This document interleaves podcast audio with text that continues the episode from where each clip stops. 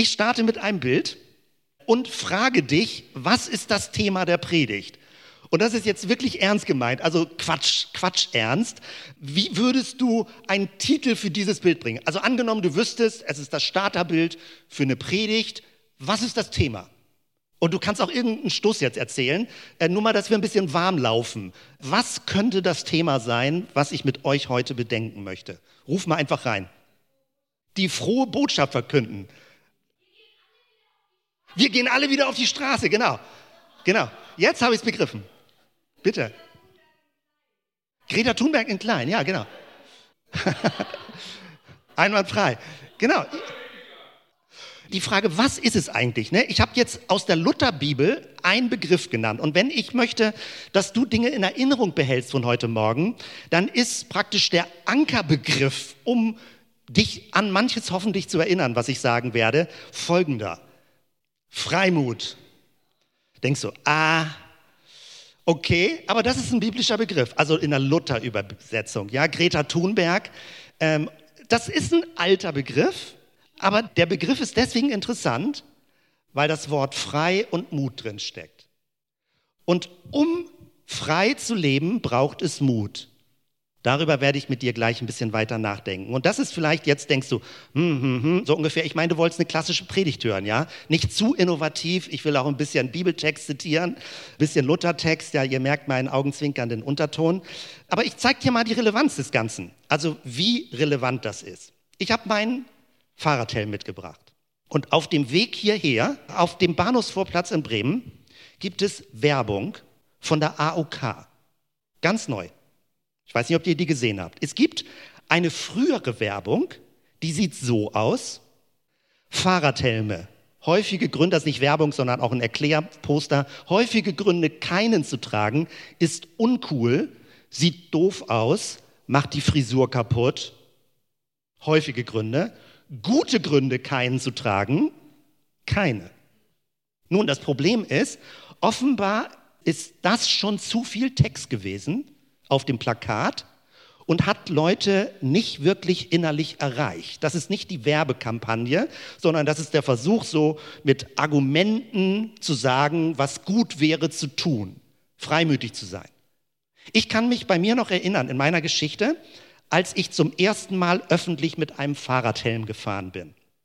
Es fühlte sich ein bisschen komisch an, aber ich habe mir gesagt, innerlich immer gesagt, es ist richtig, es ist gut, es ist richtig, ich muss mich jetzt nicht doof fühlen. Ich weiß noch, wie es sich zum ersten Mal anfühlte, als ich hier Schresemannstraße, Bauhaus, Baumarkt mit einer Maske rumlief. Damals liefen noch nicht viele. Lennart bei uns in unserer Familie hat sehr früh das angemahnt, dass wir uns trauen sollen, in der Öffentlichkeit mit Maske zu gehen. Viele hatten es noch nicht. Und ich weiß, wie ich im Baumarkt reinging, das war noch nicht verpflichtend, wie ich anfing, eine Maske zu tragen. Ich dachte, das fühlt sich komisch an. Ich bin eine Minderheit. Und was denken Leute? Wirkt, wirkt, es jetzt so auf sie, dass ich besonders sensibel, besonders empfindlich, besonders ängstlich bin? Also klar war, ich bin eine Minderheit und ich, und ich habe öffentlich etwas signalisiert. Und es liefen in mir drin Gespräche ab, in meinem Kopf, so innere Stimmen. Zurück zum Fahrradhelm. Es gibt jetzt die neueste Werbung, also mehrere Plakatwerbung, aber eine davon hängt direkt hier auf dem Bahnhofsvorplatz und die sieht so aus. Helmwochen. Siehst ohne Helm voll blöd aus. Und da merkst du das schon, der Text ist ein bisschen weniger, die Botschaft ist ein bisschen direkter und sie soll dich ganz tief emotional erreichen. Du siehst blöd aus ohne Helm. Weil eins der Hauptgründe, weshalb Helme nicht aufgesetzt werden, ist, man fühlt sich blöd damit. Wie kriegt man das geswitcht? Und das gibt, sind ganz viele Themen. Wenn jetzt ganz viele Leute Helme tragen, fühlt man sich irgendwann blöd, wenn man keinen Helm trägt. Also es ist immer die Dynamik, was macht die Mehrheit und wo bin ich in der Minderheit? Traue ich mich als Minderheit öffentlich ein Statement zu geben, etwas öffentlich zu machen. Wenn ich die Minderheit bin, wenn ich vielleicht sogar alleine bin mit meiner Überzeugung, traue ich mich öffentlich zu werden, ein Statement zu machen, wovon ich überzeugt bin. Das ist das Aktuelle des Themas, Freimut. Frei und mutig zu sein, von dem zu reden, so zu handeln, so aufzutreten, wovon du überzeugt bist. Und das kleine Mädchen mit Gitarre, das hat sich das warm getraut, auf die Straße zu stellen.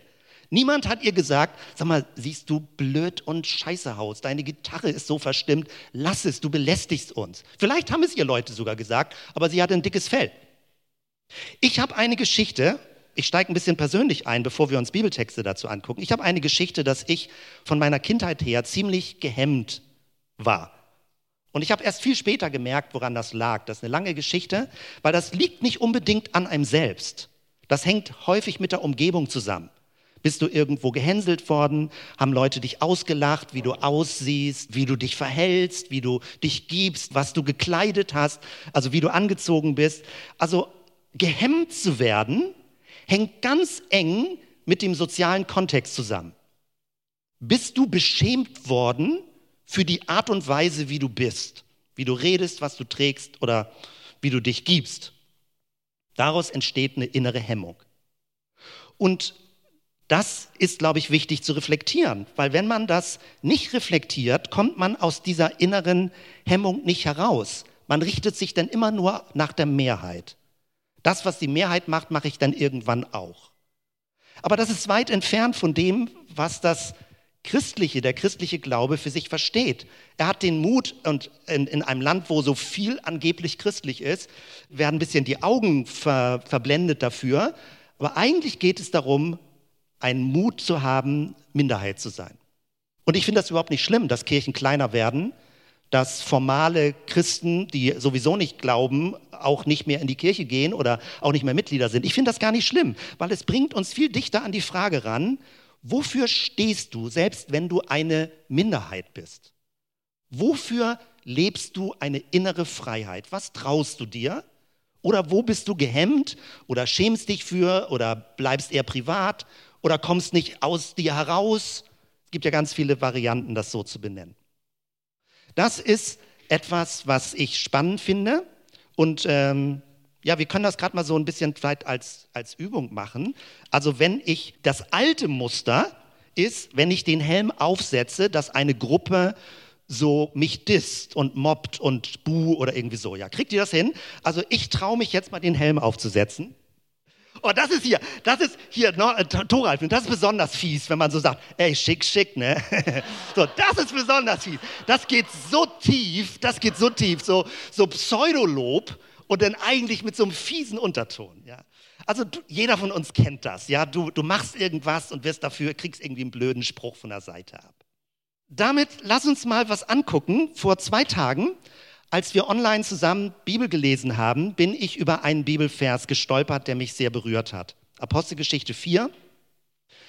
Die Apostel bezeugten eindrucksvoll die Auferstehung von Jesus Christus und mit ihnen war die große Gnade Gottes. Apostelgeschichte 4, 33. Was war geschehen? Jesus gelebt, gestorben, auferstanden. Die Jünger waren immer noch verängstigt und verschüchtert. Pfingsten und die Leute kommen aus sich heraus, trauen sich plötzlich etwas, obwohl sie eine absolute Minderheit waren. Und dann kommen sie in Konflikt mit der Obrigkeit. Also Heilung ist geschehen, was ja man sich wünscht, ein starkes, intensives Demonstrationserlebnis. Christus ist auferstanden, er wirkt. Es ist nicht eine bloße Theorie. Dann werden sie praktisch vorgeführt vor den öffentlichen Rat und sollen sich rechtfertigen dafür. Und ihnen wird gedroht, dass sie ins Gefängnis kommen. Und dann kommen sie raus aus dieser Geschichte und das wird gesagt. Sie bezeugten eindrucksvoll die Auferstehung. Bezeugten, trauten sich das, waren öffentlich damit. Und jetzt zum Wort Freimut. Vor diesem Vers kommt das Wort Freimut in Apostelgeschichte 4, Luthertext, dreimal vor. Ich zeige euch die Bibelstellen. Die erste Bibelstelle, Apostelgeschichte 4, 13, sie sahen aber den Freimut des Petrus und Johannes und wunderten sich, denn sie merkten, dass sie ungelehrte und einfache Leute haben. Da, da hört ihr schon das Mobbing, so ein, okay, erzählt mal, aber Freunde, ihr habt eigentlich gar nicht Theologie studiert.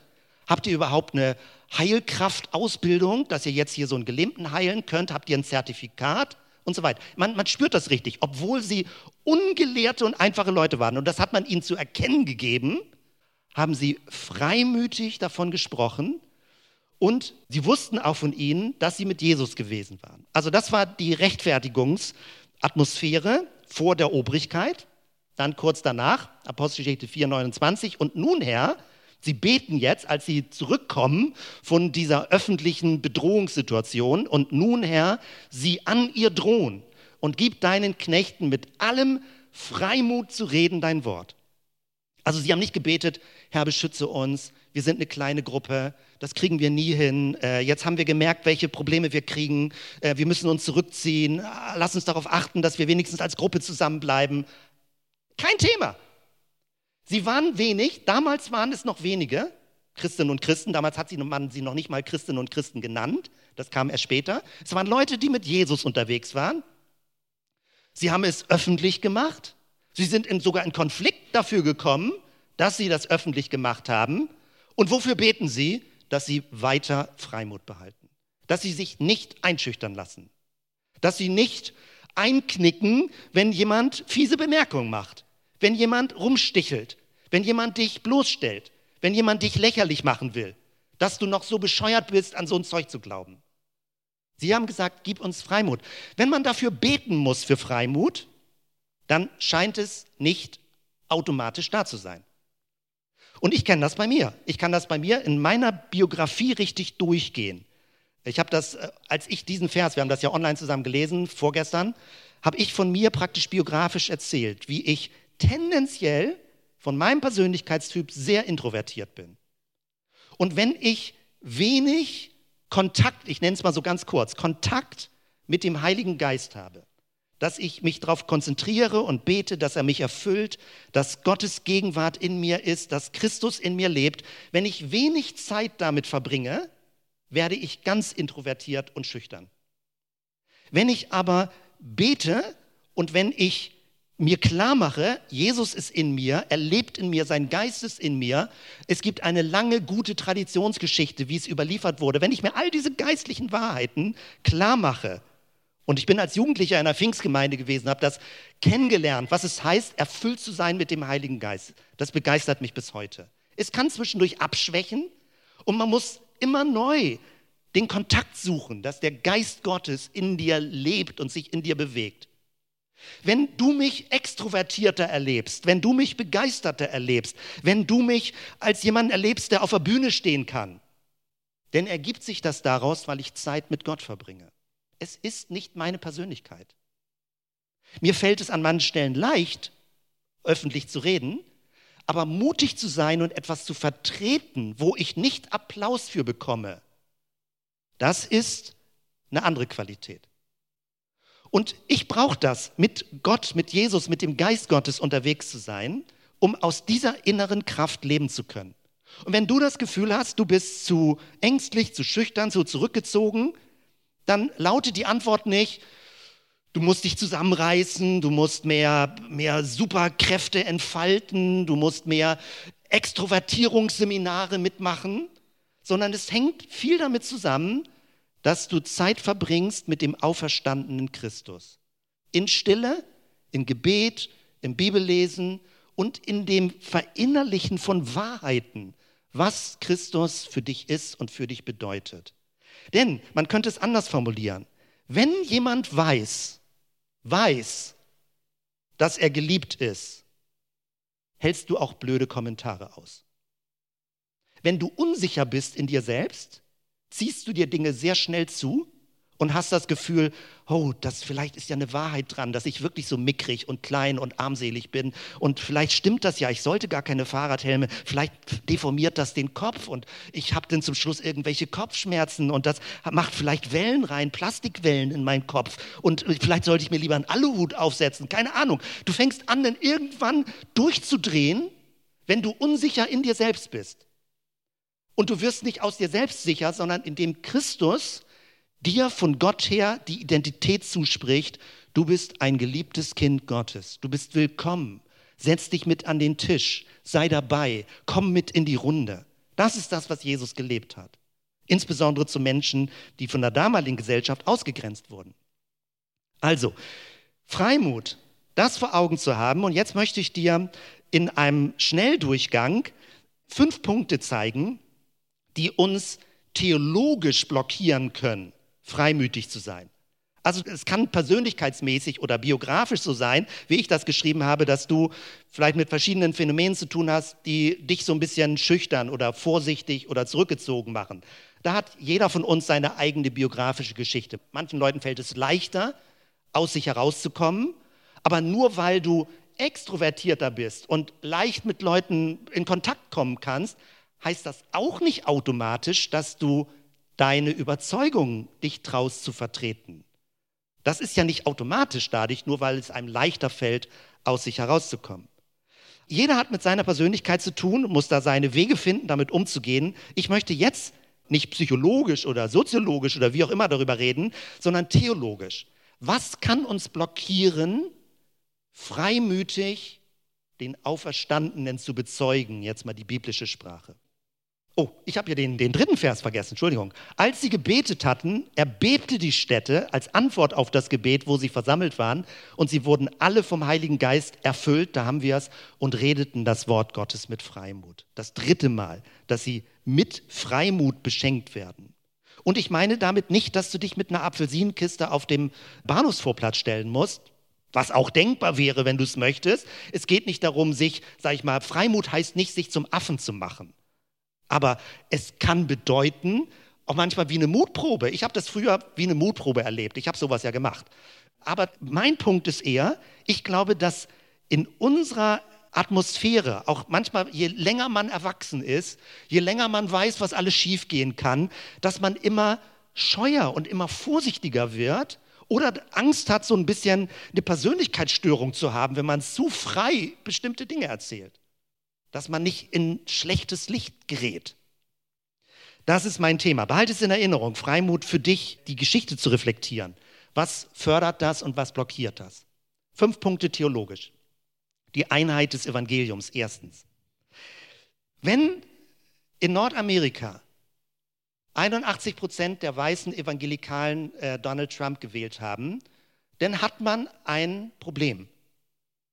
Ich kann mich an ein Gespräch gut erinnern, wo jemand sagt, sag mal Jens, was hältst du eigentlich davon? Du hast doch die Überzeugung, du bist Christ. So, und diese weißen Christen in Nordamerika wählen diesen imperialistischen, ideologischen Weltstil.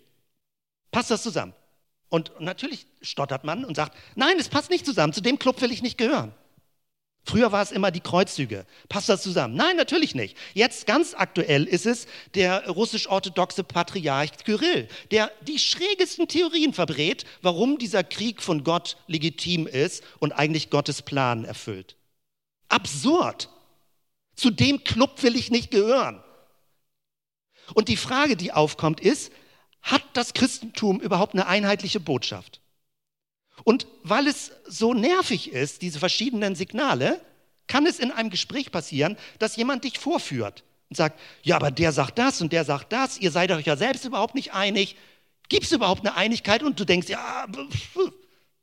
Und deswegen möchte ich betonen heute, in der heutigen Zeit, auch in der Kirchengeschichte, gab es viele Unsinnigkeiten, was Kirche produziert hat. Da weiß man gar nicht, wo man anfangen und aufhören soll. Wenn du ins Neue Testament reinguckst, dann stimmt es, dass es unterschiedliche Bezeugungen gibt dieses Ereignisses, Christentum, Glaube, Jesus, Kreuz, Auferstehung. Aber die Grundbotschaft ist klar. Es gibt eine Einheit des Evangeliums. Paulus macht das besonders in 1. Korinther 15 deutlich, wo er sagt, das sind die Eckwerte. Und darin sind sich die Gemeinden einig. Im Laufe der Kirchengeschichte ist so manches aus dem Ruder gelaufen, bis heute. Aber es gibt eine Einheit des Evangeliums. Und das ist der Grund, wirklich die Bibel zu lesen. Und das Neue Testament, bei aller Unterschiedlichkeit, ist sich erstaunlich einig in der Grundbotschaft. Ich komme gleich dazu. Das Zweite, der Zugang zum Evangelium. Man kann bei einem Gespräch ein bisschen ins Stottern kommen, wenn Leute sagen, ja, ja, ihr Christen, ihr redet so von Liebe für alle Menschen. Aber wenn man genau hinguckt, gibt es was Kleingedrucktes. Nicht alle sind willkommen, also sie sind prinzipiell willkommen, wenn sie bitte ihr Leben ändern. Dann sind sie willkommen. Aber sie sind nicht wirklich willkommen. Sie sind nicht einfach so als Mensch willkommen. Und dann denkt man, ja, was ist es eigentlich? Gibt es da so unsichtbare Türsteher? Ob man überhaupt Gottes Liebe und Gnade empfangen kann. Und auch das muss man für sich klar sortieren. Von der Bibel her ist völlig eindeutig, jeder Mensch, der sich öffnet und zu Gott hin ausstreckt und anfängt ernsthaft zu beten, ist willkommen. Und Gemeinden, ich glaube, also wir sind uns da ja zum Glück sehr einig in unserer Gemeinde, Gemeinden sollten eine größtmögliche Offenheit leben für Menschen. Es gibt unterschiedliche Lebenskonzepte und wir vermeiden es, das zu bewerten. Jeder Mensch muss das für sich selbst klarkriegen. Modern formuliert ist das Ambiguitätstoleranz. Du musst mit einer gewissen Widersprüchlichkeit leben können. Gerade das macht es ja aus, dass wir nicht gleichgeschaltet leben sondern dass Menschen aus einer inneren Mündigkeit heraus ihr Leben vor Gott verantworten. Und natürlich betrifft das solche Fragen. Dürfen Frauen leiten? So, lange Geschichte, je nachdem, in welchem Milieu du bist. Und das betrifft nicht nur Freikirchen, das betrifft auch die katholische Kirche. So, oder die ganzen Fragen, wie esoterisch wird es teilweise, welche Lebensentwürfe, wird Rassismus gefördert, welche Hautfarben sind erwünscht, welche sind nicht erwünscht, welche sexuellen Orientierungen sind erwünscht oder nicht erwünscht. Da kann man sich drüber zerstreiten, aber es darf nicht aus dem Blick geraten, dass die Grundbotschaft ist, jeder ist willkommen. Und wenn wir zu Jesus gucken, merken wir, wie er insbesondere gegenüber zweifelhaften Menschen, die damals im Zwielicht waren, den Kontakt gesucht hat. Ob sich das Leben von Menschen verändert, ist nicht in erster Linie deine Sache, dass du rumdoktern musst bei anderen Leuten, dass sie gefälligst ihr Leben ändern. Es hängt damit zusammen, dass wir offen sind für den Geist Gottes und gemeinsam in der Bibel lesen und jeder wird für sich verstehen, was dran ist zu tun. Du musst nicht der Aufpasser des anderen sein, der ihm beibringt, was gefälligst in seinem Leben falsch läuft und was gefälligst besser laufen soll. Wenn man gut befreundet ist, kann man sich das respektvoll zurückspiegeln. Aber es gibt nicht die Rolle des Polizisten, der ethisch überall, äh, sag ich mal, Strafzettel verteilt. Das ist eine unsägliche Art, wie Gemeinden teilweise miteinander und mit einzelnen Leuten umgehen. Also der Zugang des Evangeliums. Häufig, wenn Menschen zum Beispiel testen und nachfragen, sind denn auch homosexuelle Menschen bei euch willkommen? Ich habe das mehrfach erlebt. Dann geht es nicht darum, dass sie selbst homosexuell sind. Überhaupt nicht. Sondern sie checken einen aus, ob sie selbst auch willkommen wären. Aber wenn bestimmte Leute gar nicht willkommen sind, wozu sollen sie denn willkommen sein? Also sie checken praktisch exemplarisch aus, ob eine Gemeinschaft offen ist. Und daran gleichen sie für sich ab, ob es eine Gemeinschaft der Gnade und Willkommen und der Offenheit ist. Ohne dass sie selbst überhaupt mit dem Thema zu tun haben. Das ist häufig eine Untergrunddynamik, wenn du solche Gespräche führst. Und signalisier Menschen Offenheit und sei stolz auf diese Gemeinde, dass wir diesen Weg gehen. Und lass dich nicht einschüchtern, wenn andere Leute es anders sehen. Etwas Drittes, der Inhalt des Evangeliums. Immer wieder kann es passieren, wie eben schon angedeutet, das kann man so und so sehen, das kann man so und die sind doch widersprüchlich und die Bibel und stimmt das überhaupt und Menschen geschrieben und so weiter und so weiter. Lass dich davon nicht einschüchtern. Ich formuliere es ganz kurz. Die Eckwerte, ich nenne mal fünf schnelle Eckwerte des Evangeliums. Also bei allem, wo wir ja auch drüber reden, was ist gut am Evangelium, wie kann man es kontextualisieren, haben wir auch eine lange Geschichte. Aber mal ganz kurz. Das erste ist, Jesus ist eine echte Person. Es ist keine Theorie, kein Konzept, keine Ideologie, keine Weltvorstellung. Es war ein echter Mensch, der wirklich gelebt hat. Wer das bezweifelt, bezweifelt die gesamte Menschheitsgeschichte. Weil wir haben von Jesus mehr Belege als von anderen Herrschern, die gelebt haben. Jesus ist so gut dokumentiert, dass man nichts dagegen einwenden kann. Es sei denn, du willst es mutwillig nicht glauben. Geht auch. Aber das finde ich unredlich. Also, Jesus war ein echter Mensch, der gelehrt hat, der gelebt hat. Zweitens, wenn es darum geht, dass Jesus gestorben ist, dann würden vielleicht auch noch viele Leute mitgehen, aber der Inhalt ist nicht, oh, was bedeutet das, Sühne und Vergebung und so, stimmt alles, das sind manchmal Spezialdiskussionen im Inneren. Der eigentliche Punkt ist, dass der Tod und dieser stellvertretende Tod, wie das häufig gesagt wird, dass es ein Geschenk, das Geschenk klingt schon wieder ein bisschen zynisch, aber dass es etwas ist, was Gott dir gibt. Es ist etwas, was du dir nicht selbst geben kannst, sondern Christus tut etwas oder schroffer formuliert, er leistet etwas mit seinem Tod, ich formuliere es jetzt ganz ungeschützt, was du selbst nicht hinkriegen kannst. Und deswegen stirbt er so seltsam, wie das klingt, dir zu gut. Wenn er am Kreuz sagt, es ist vollbracht, dann hat er etwas vollbracht, was du nicht vollbringen konntest. Manche Leute glauben das nicht und würden da Einwände haben, aber ich spreche jetzt von dem Kern der Botschaft. Manche nennen es dann Vergebung, manche nennen es Offenlegung des Bösen, manche Leute nennen es bis ins tiefste Veränderung und Annahme, dass Jesus bis zum Schluss Menschen vergeben hat und nicht bereit war, in diese Gewaltspirale einzusteigen, die er damals erlebt. Etwas Drittes, dass er begraben wurde, heißt, er hatte einen echten Körper.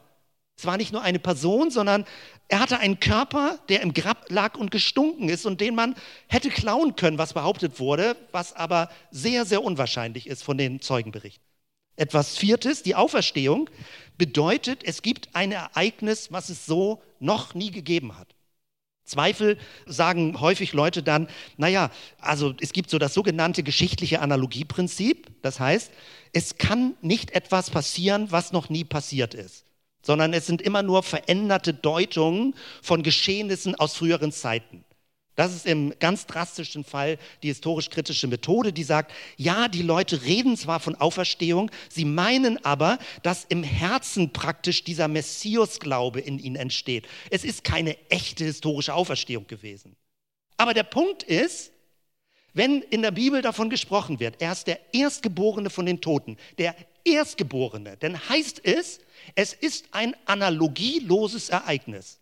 Es gab es noch nie vorher in dieser Form. Das ist ja gerade die Botschaft. Und da sind sich alle durch die Bank weg im Neuen Testament einig. Die kritischen Fragen kommen viel später. Im Neuen Testament ist die Botschaft sowas von eindeutig, was diesen Punkt angeht. Und auch Pfingsten, dass der Geist Gottes kommt, dass Geistkraft in uns drin ist. Und worum geht es nicht, dass du da irgendwelche besonderen Highlight-Erlebnisse hast? Es geht darum, dass Kraft zur Veränderung in dein Leben kommt.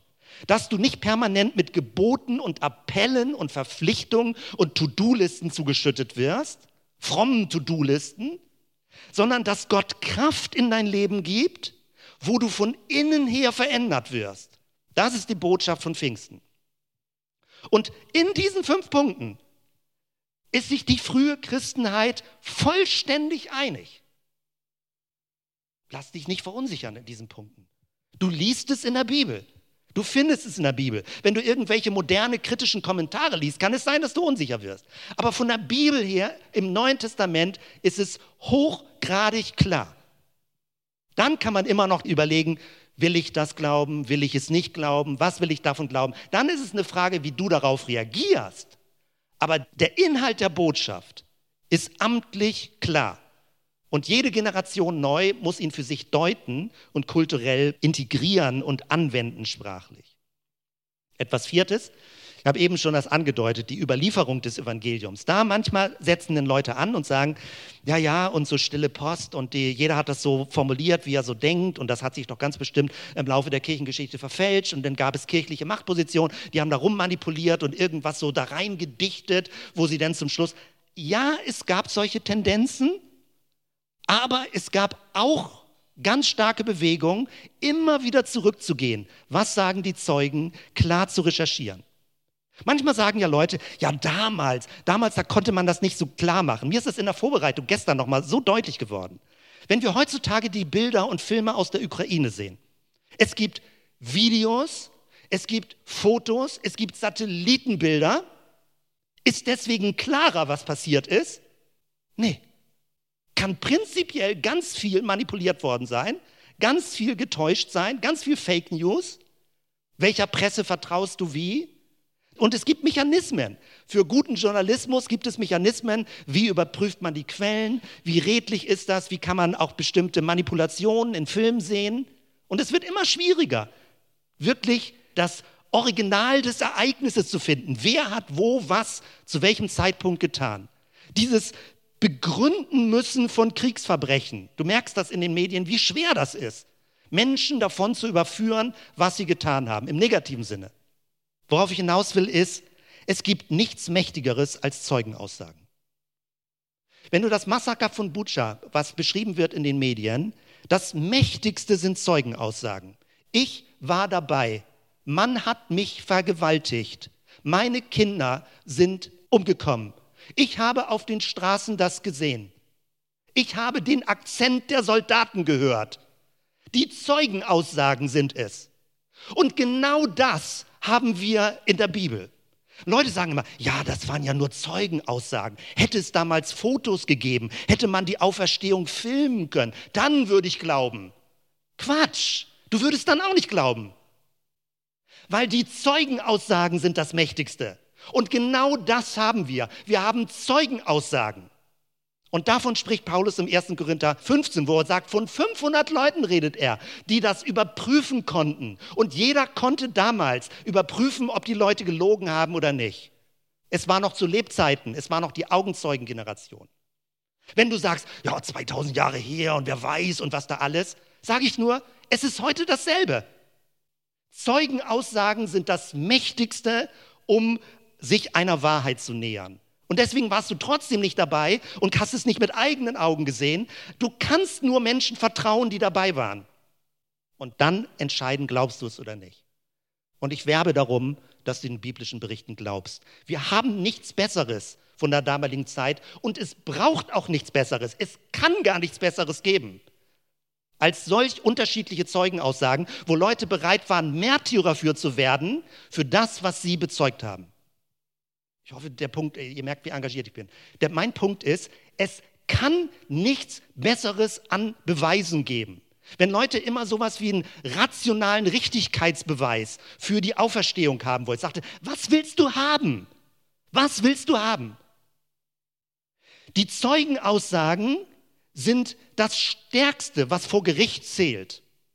Dazu musst du dich verhalten und überlegen, was bedeutet das für dein Leben? Willst du den Zeugen glauben oder willst du ihnen nicht glauben? Willst du sagen, sie lügen? Oder willst du sagen, ich denke da mal ernsthaft drüber nach, was das für mich bedeuten könnte? Veränderung durch das Evangelium, wo du natürlich auch gehemmt und blockiert und scheu sein kannst, sage ich mal, öffentlich mit dieser Botschaft zu sein, ist, wenn dein eigenes Leben es nicht belegt und abdeckt. Ist doch völlig klar. Wenn du von Jesus, der respektvoll mit Menschen umging, redest, aber selbst eine diffamierende, zynische, spitze Sprache hast und das irgendwie lustig findest, Leute bloßzustellen, ist doch klar, dass da ein Widerspruch ist.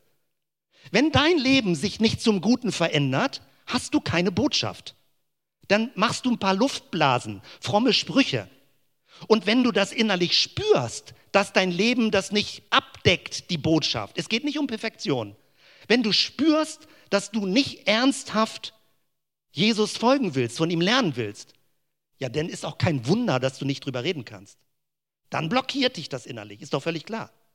Aber wenn du mit aller Unfertigkeit, mit aller Unvollkommenheit, mit aller Ehrlichkeit und inneren Gebrochenheit sagst, ich möchte von diesem Jesus lernen. Ich möchte, dass seine Kraft in mir wirkt. Ich weiß, dass ich Fehler habe. Ich möchte lernen und mich korrigieren anstellen. Dann hast du ein mächtiges Zeugnis in dieser Welt. Hab keine Angst, eine Minderheit zu sein. Häufig haben andere Leute viel weniger über ihr Leben nachgedacht. Viel weniger wissen sie, warum sie tun, was sie tun. Und wenn du den Mut hast zu sagen, ich gehe diesen Weg und ich bin davon überzeugt und mir gefällt das und ich mag das und ich, ich bin auch im guten Sinne stolz darauf, nicht arrogant, aber so etwas, wo ich positiv stolz drauf bin, diesen Jesus zu kennen, von ihm zu lernen und die Friedensethik, die er gelebt hat, in meinem Umfeld bestmöglichst umzusetzen. Du brauchst dich vor nichts verstecken. Diese Art von mündigen, aufrechten Menschen braucht es. Wenn Leute den Mut haben, so zu leben, egal wo du bist, beruflich, Freundeskreise, Umfeld, Geburtstagspartys, wie auch immer. Es gibt ja immer so einen Punkt, wo man nicht mehr mit der Menge ist, sondern sagt, ah, das sehe ich ein bisschen anders. Und wo du den Mut haben musst, jetzt nicht einfach nur um immer anders zu sein oder dagegen zu sein, sondern den Mut haben musst, was selbst überlegtes zu sagen, was dir wichtig ist. Wenn du das tust, musst du immer damit rechnen, dass es ein paar Leute gibt, die blöde Sprüche machen. Das passiert fast immer. Halte das aus. Wie wenn du einen Helm trägst und sagst, äh, fühlt sich vielleicht ein bisschen doof an oder irgendwie so. Halte das aus, dass du ein bisschen Gegenwind kriegst. Und ich weiß, wie schwer das ist und ich predige euch nicht etwas, was ich schon super kann, sondern wo ich genauso lernen möchte. Und das verbinde ich jetzt mit dem Wort Freimut. Freimut, so zu denken, so zu leben und dieses nochmal so vor Augen zu haben. Wenn jemand dir sagt, du siehst voll blöd aus, weil du von Jesus redest. Du siehst voll blöd aus, weil du irgendwie überzeugt bist, dass es sowas geben könnte wie ein gewaltfreies Leben. Du siehst so blöde aus, so naiv, so rückständig, dass du immer noch mit diesem christlichen Glauben zu tun hast. Merkst du denn nicht, was die Stunde der Zeit geschlagen hat? Wozu noch diese komische Religion? Egal, was du für Sprüche abkriegst. Lass dich nicht einschüchtern. Mach es auf deine Art, mit deinem Stil, so wie es deiner Persönlichkeit entspricht. Aber gewöhne dich nicht darin, einfach nur einen privaten Glauben zu leben. Wo es passt, hab den Mut, öffentlich zu werden mit dem, was dir wichtig ist. Damit lass uns doch so zusammen schließen, zusammen aufstehen und ich möchte um den Segen Gottes beten und nehme dafür immer sehr, sehr gerne ganz zum Abschluss diesen Vers. Danke, Jesus, für einfach diese super Inspiration aus der Apostelgeschichte, wie Leute von dir gelernt haben, wie Johannes später schreibt, wir haben es gesehen, wir haben dich berührt, wir haben dich betastet, wir haben förmlich dich gerochen, wir wissen, wer du bist und wie sie den Mut hatten, zu dir zu stehen. Danke, Jesus. Danke dafür. Und hilf uns, Freimut zu leben, in ganz kleiner Weise oder in größerer Weise, dass wir stolz im guten Sinne darauf sind, mit dir unterwegs zu sein, als Gemeinde, als einzelne Personen, als Familien, wo auch immer wir so zusammen auf dem Weg sind. Ich möchte alle segnen auf ihren Arbeitsstellen, heute und morgen und wo immer Leute leben, auch in öffentlichen Positionen. Ja, dass wir einfach uns trauen und Gelegenheiten nicht verstreichen lassen, wenn es Sinn macht, auch mit diesen Überzeugungen öffentlich zu sein. Danke, Jesus. Lass uns doch so zusammensprechen, diesen Segensvers zum Schluss. Der Gott der Hoffnung aber erfülle euch mit aller Freude und Frieden im Glauben, dass ihr immer reicher werdet an Hoffnung durch die Kraft des Heiligen Geistes. Amen.